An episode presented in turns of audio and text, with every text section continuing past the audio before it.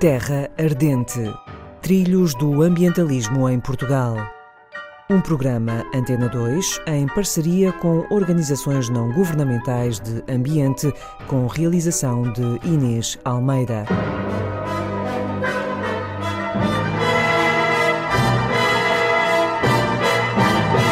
Esta semana, Associação Transumância e Natureza. Marco Ferraz é um apaixonado pela natureza que decidiu trocar a carreira como engenheiro biotecnológico em contexto urbano por uma vida dedicada à educação ambiental e à animação turística, liderando projetos relacionados com gestão ambiental, micologia e conservação da natureza em contexto rural, neste caso em Figueira de Castelo Rodrigo. Conheceu a Associação Transumância e Natureza quando decidiu reabilitar uma casa de campo na pequena aldeia de pastores Vilar de Amargo e começou a explorar o maravilhoso património natural da região e a conhecer de perto o trabalho da organização. Integrou, entretanto, a direção da associação. E o seu projeto de educação ambiental denominado ECOA levou-o a colaborar com a AT Natureza em matéria de educação ambiental, ecoturismo e desenvolvimento de projetos.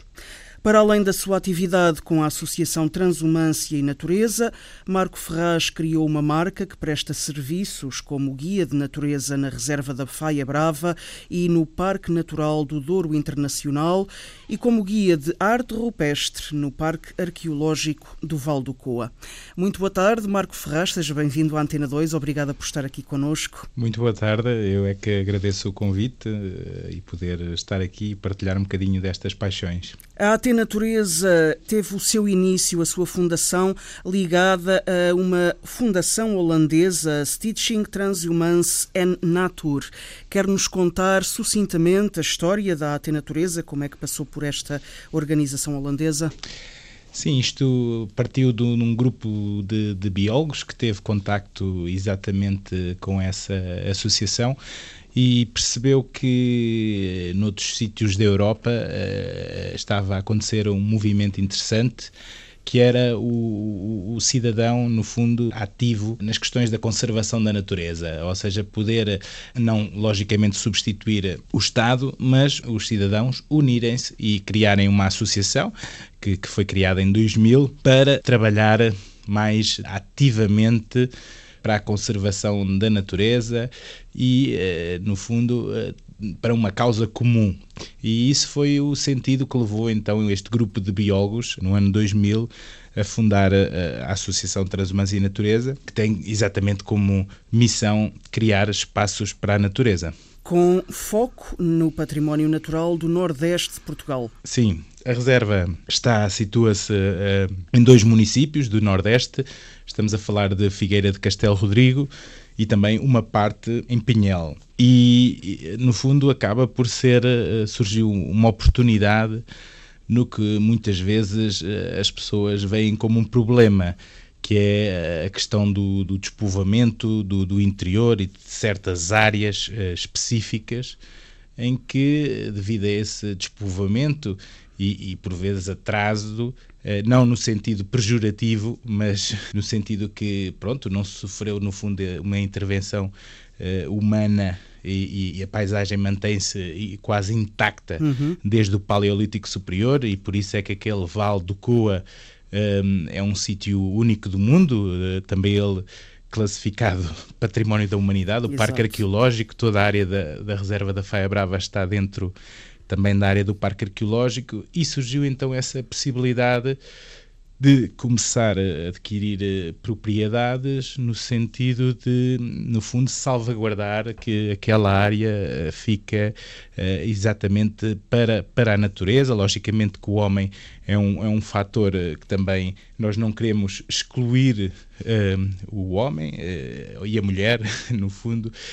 o espaço é aberto, até porque o turismo de natureza é uma área também em franco crescimento e realmente, no fundo, a ideia é trabalhar na conservação da natureza, mas depois potenciar uma nova economia associada efetivamente à conservação da natureza, do ponto de vista de, de, visitas, do ponto de vista de alojamento, do, do ponto de vista de promoção de produtos eh, biológicos, produtos endógenos, pronto.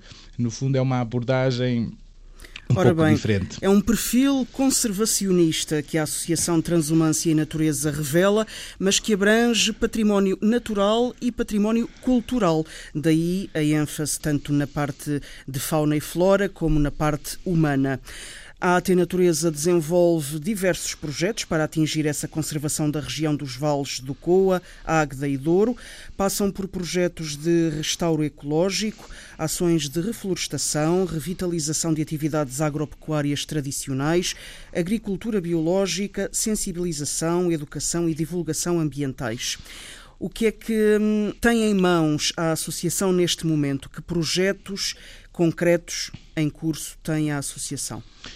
Eh, a associação uh, continua, no fundo, a trabalhar em, projetos, alguns deles financiados pela União Europeia, projetos LIFE, e neste momento estamos ainda a trabalhar no, no, no, RUPIS, que é, um, que é um projeto que incidia na conservação de aves rupícolas, ou seja, aves que vivem em, ambientes de escarpas, com especial enfoque numa população de britangos ou abutre do Egito e também outras aves, nomeadamente a águia de Bonelli, a águia perdigueira. Exatamente, é um sinónimo da águia perdigueira. Estamos a falar de, de, de milhafre uh, real, estamos a falar da abutre negro, porque é assim, quando trabalhamos no território, no fundo, para a conservação de uma espécie, logicamente estamos a, a favorecer também outras, outras espécies. Mas esse é um projeto que vai, vai se concluir uh, em 2020 eh, depois poderá haver algumas ações que continuem. Entretanto, já. O... E também tem parceria, peço desculpa por interromper, também tem uma parceria com o território espanhol. Sim, sim, sim. É, é, é, é realmente um, um projeto interessante que, no fundo, acaba por envolver também todo o lado espanhol. Uh, posso dar aqui um exemplo muito prático em que essa parceria é realmente profícua. Uh, se imaginarmos, e não sei se todos têm na imagem as arribas do Douro Internacional, porque este, este projeto decorre no, no Vale do, do Agda e, e, no Douro Internacional, está focado nessa, nessa área, mas toda a gente tem presente as grandes arribas do Douro e que, eh, por exemplo, eh, para fazer a monitorização dos ninhos, que é perceber se, se a espécie nidificou, não é? Se teve uma cria e, e se, se, a cria cresceu com sucesso.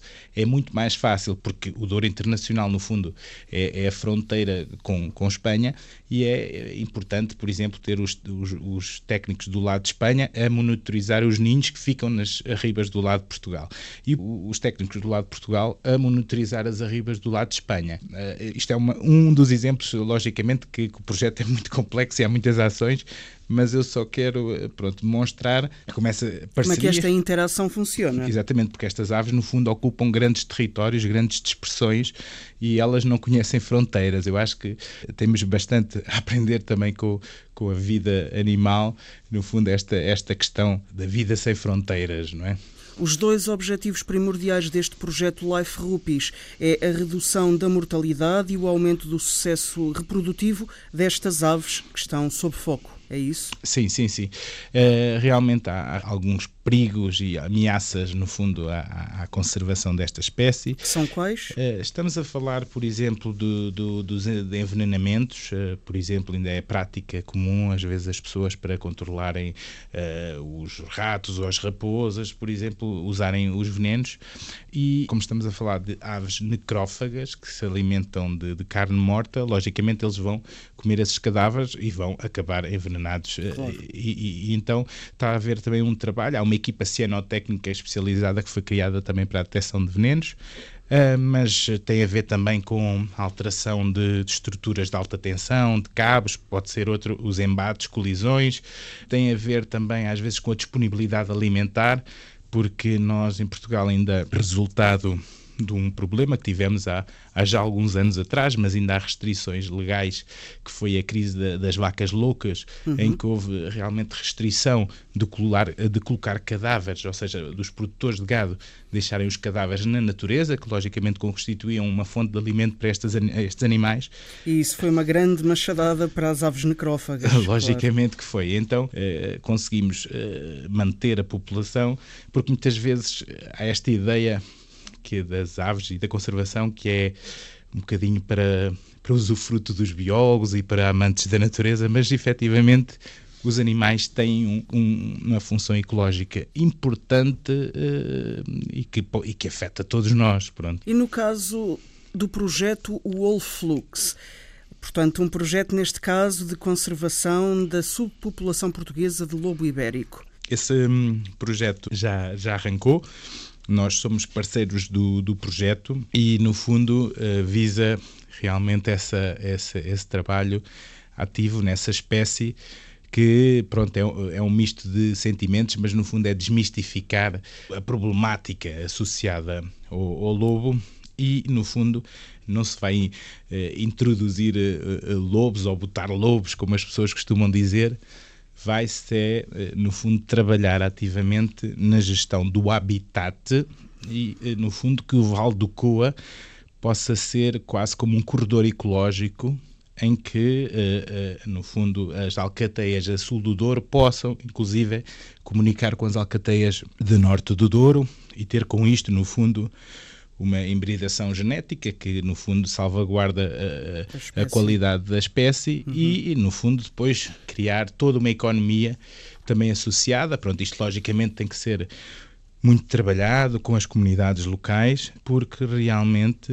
ao contrário que muitas pessoas dizem, efetivamente têm que acautelar os seus, os seus bens e, e produtores de gados, mas eu acho que há a possibilidade, no fundo, de haver essa coexistência e, e efetivamente o lobo pode trazer muitos benefícios, no fundo, até do ponto de vista de valorização do ecossistema e, por sua vez, trazer também mais pessoas ao território que queiram estar em pleno contacto com esta natureza selvagem e, e, no limite, no fundo, criar aqui uma nova dinâmica económica que poderá ser importante também para estes territórios de baixa densidade. Eu vejo isto como algo muito positivo. Logicamente que estamos a falar de gestão de territórios, estamos a falar de, de, às vezes, alguns conflitos de interesse, mas eu acho que com entendimento e, conseguiremos alcançar os objetivos e que as pessoas uh, possam deixar de contar a história do, do, do lobo mau, lobo mau. Uhum. E, e, e, ver uh, o, o, lobo como realmente um, um animal fascinante e importantíssimo uh, para, para, para a gestão e a qualidade ambiental dos ecossistemas. Eu não sei, dir-me-á o Marco Ferraz, se qualquer um destes projetos, ou se ambos, o Life Rupees e o Life Wolflux, se interceptam com o projeto da Reserva Natural da Faia Brava, que é um projeto de mais longo prazo da AT Natureza, visto que implica uma intervenção florestal de, de, de fundo.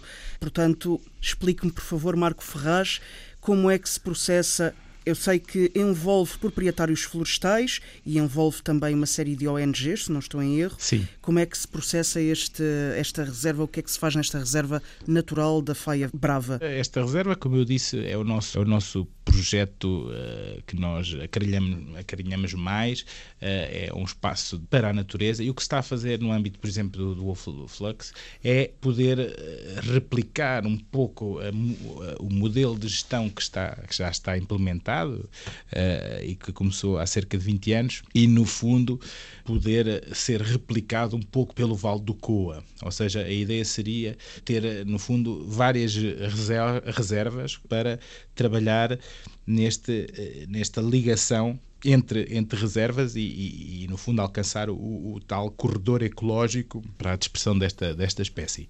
Uh, logicamente que no meio destas reservas há, há, há proprietários, há produtores florestais há, e, e poderá ser feito realmente uma uma abordagem de uma nova, um novo modelo de gestão. Por exemplo, eh, eh, nós introduzimos em 2005 eh, o uso de silvogarranos, Basicamente são o garrano é uma espécie, é uma raça portuguesa, rústica, que, que está perfeitamente adaptada para, para a vida em, em condições ao ar livre, é coabitar em habitat onde vive o lobo, ou seja, no fundo é uma gestão de habitat uh, de certa forma, uh, e, logicamente no início um pouco mais ativa, com, por exemplo, a, a, reintrodução destes, destes animais que podem criar clareiras, pronto, que no fundo, para que esta floresta, que esta floresta também se comece a ganhar estrutura, porque o lobo precisa de, de, de sítios para se esconder, não é?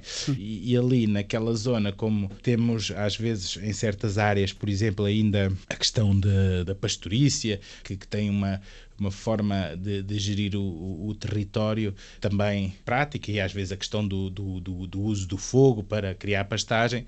Pronto, há aqui todo um, um, um tipo de, de gestão de, de, território que terá que ser, eh, no fundo, eh, alterado para, no fundo, termos uma floresta mais resiliente e com isso também poder Uh, sei lá, valorizar outros produtos, nomeadamente a cortiça.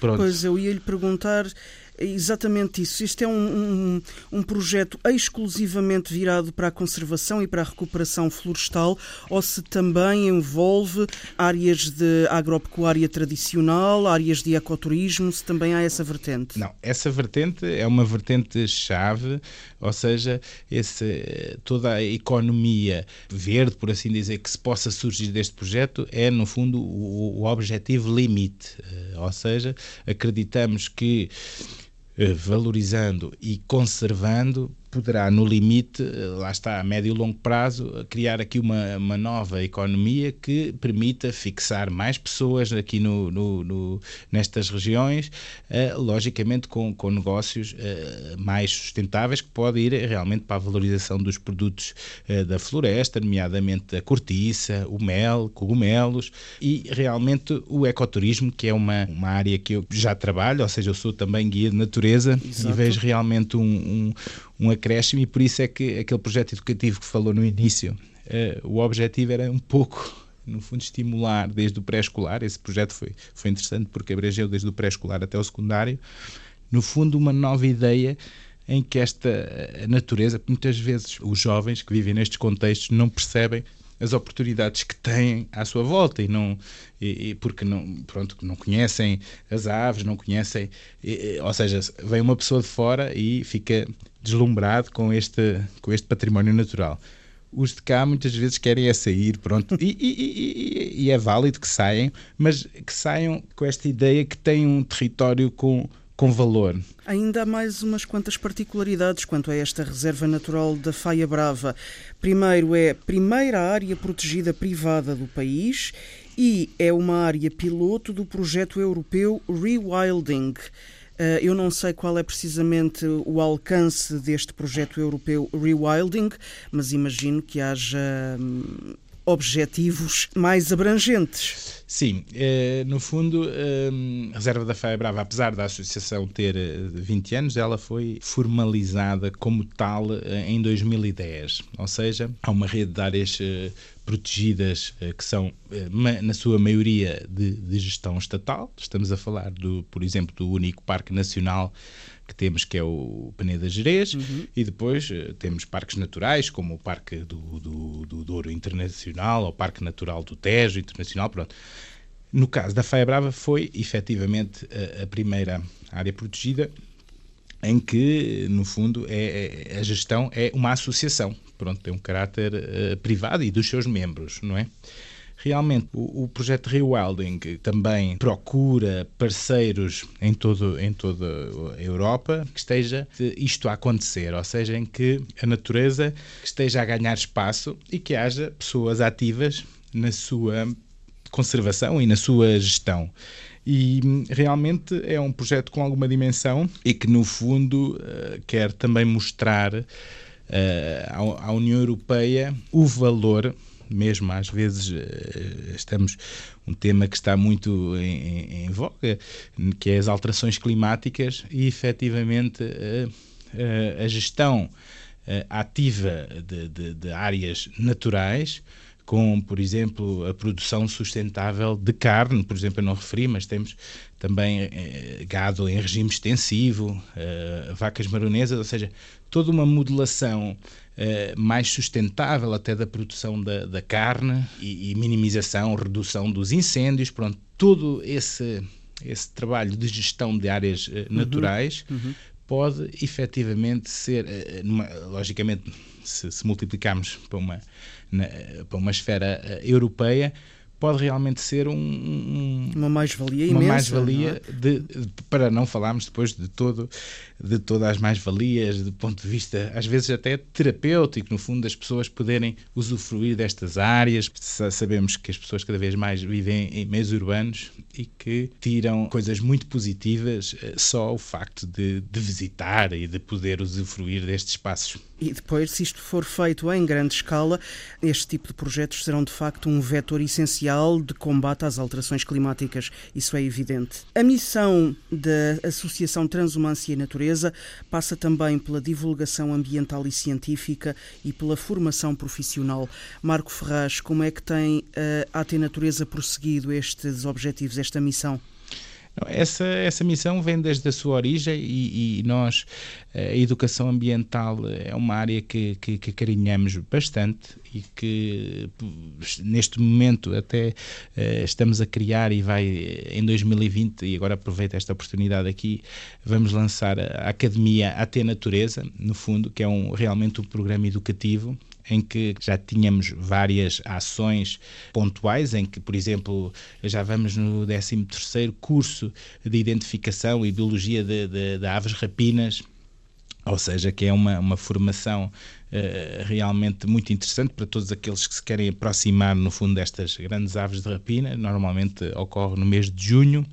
Uh, mas temos uh, uh, neste momento previsto formação, por exemplo, na área da, da micologia, da, da identificação de, de, cogumelos, na área de identificação de anfíbios e répteis, ou seja, borboletas noturnas, pronto, insetos, pronto, há todo uma, um, queremos desenvolver no fundo um programa um programa contínuo de formação. Contínuo, porque muitas vezes são temas, ou seja, é um tipo de conhecimento que que não está assim tão disponível ao público quanto isso. E, e, e, para além disso, pronto, fazemos ações nas escolas, eh, desde, ainda esta semana, por exemplo, tivemos na escola de Figueira Castelo Rodrigo, um, no infantário, onde houve, com o apoio do, do Servas de, de Gouveia, que, que houve, no fundo, um milhafre. Uh, o, o milhafre, então, ele foi entregue à associação, ele tinha, estava, estava fragilizado e foi capturado por, uma, por uma, habitantes de uma aldeia local, foi entregue a nós, pernoitou na associação e no dia a seguir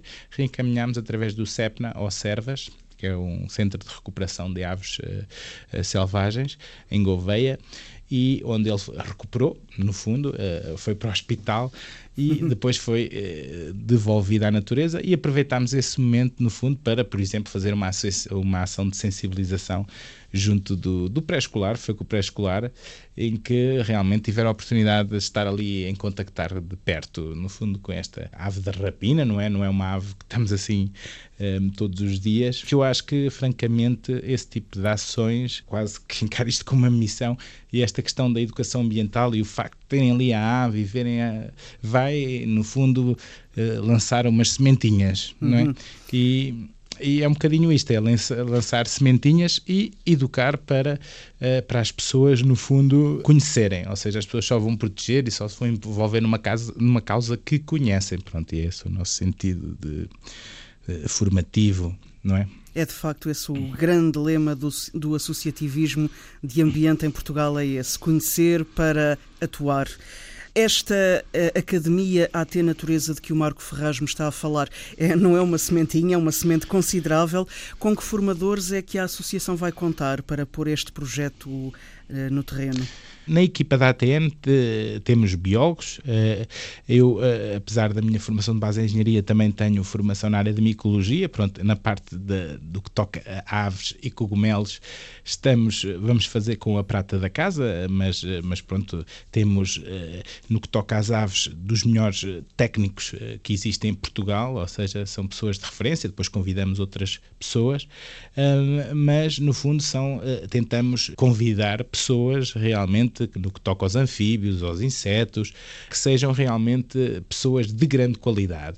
Há muita gente, desde cientistas, que, que muitas vezes não, não aparecem, mas estão a fazer trabalhos fantásticos e, no fundo, é esse o nosso critério: é pessoas que realmente uh, sejam uh, apaixonados e que seja atividades, no fundo, que possam ser acessíveis no que toca à linguagem ou ao senso comum, não é? Ou seja, não temos que ter, logicamente poderá haver formações mais técnicas específicas, mas a ideia é ter este, este programa de atividades transversal de educação ambiental e que, pronto, eh, para além disso, recebemos Erasmus que ficam na associação connosco meses a acompanhar os técnicos de biologia. Portanto, a AT Natureza tem também parcerias com o mundo académico. Sim, uhum. sim, sim, sim. sim. Eh, temos também uma coisa que funciona muito bem e que queria potenciar, no fundo, são semanas educativas. Uh, temos um parceiro um, holandês, uma escola profissional, Helicon School, em que normalmente recebemos uh, durante uma semana uh, estudantes de, do ensino profissional em que há todo um programa, lá está, em que conjuga, no fundo, este, este trabalho que fazemos do ponto de vista da, da, conservação, mas também, por exemplo, este ano, estes alunos que vieram da Holanda tiveram a oportunidade de apanhar as azeitonas, de, de irem ao lagar e levaram o azeite para casa. Uhum. E, e, realmente são, uh, no fundo, pequenas ações, mas que criam realmente um vínculo uh, afetivo forte para realmente trabalharmos na mudança, porque uh, a questão da educação ambiental, e eu que já trabalho nisto há alguns anos, percebo que há, há, ações que resultam mais que outras e quando nós realmente conseguimos ter um, um, um vínculo uh, afetivo, conseguimos realmente ser tocados pelas causas e, e, e, pronto e retornamos aos sítios, pronto e tudo isto uh, faz sentido. Para 2020, para além da Academia AT Natureza, quais serão os grandes desafios da Associação Transumância e Natureza? É assim, eh, desafios uh, temos, temos vários, mas eu queria desde já marcar, e acho que é um, que é um feito, no fundo, celebrarmos os 20 anos da associação. Que, que, será em, no dia 6 de junho. Desde já fica aqui o convite para, para associados e pessoas que estejam a ouvir e que queiram saber mais. Pronto, temos também o, o próprio site que, que poderei dizer, é atnatureza.com e vamos celebrar 20 anos, no fundo, deste trabalho ativo. Penso que é uma data realmente já considerável. É, seja, sem dúvida, duas décadas. É, a neste... maioridade plena. Uhum. Exatamente, exatamente. Ou seja, estamos a entrar na, na, na maioridade, pronto, há sempre uns desafios de, de, que toca com a sustentabilidade das organizações eh, e que isto é uma associação eh, e que está sempre, de, às vezes, dependente de projetos e da cotização do, dos associados. Pronto, há sempre os desafios que se colocam, mas temos-nos mantido.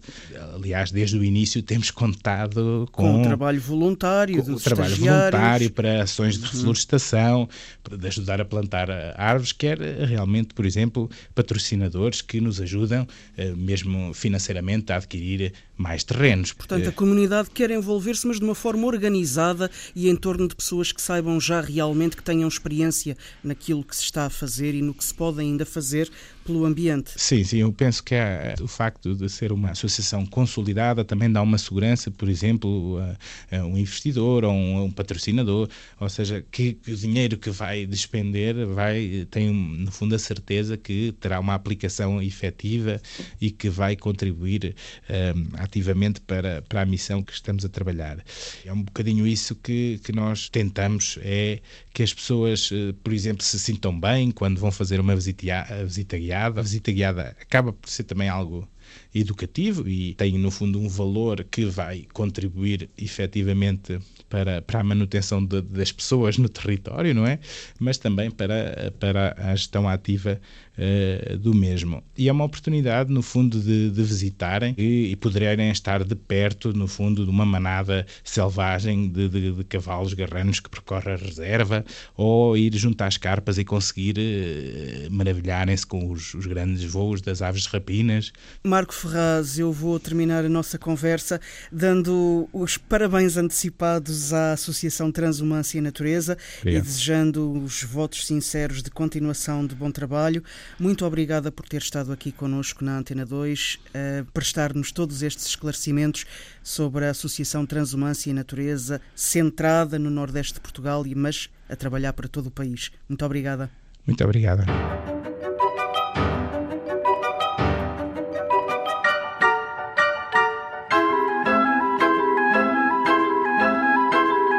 Terra Ardente Trilhos do Ambientalismo em Portugal. Um programa Antena 2 em parceria com organizações não governamentais de ambiente, com realização de Inês Almeida.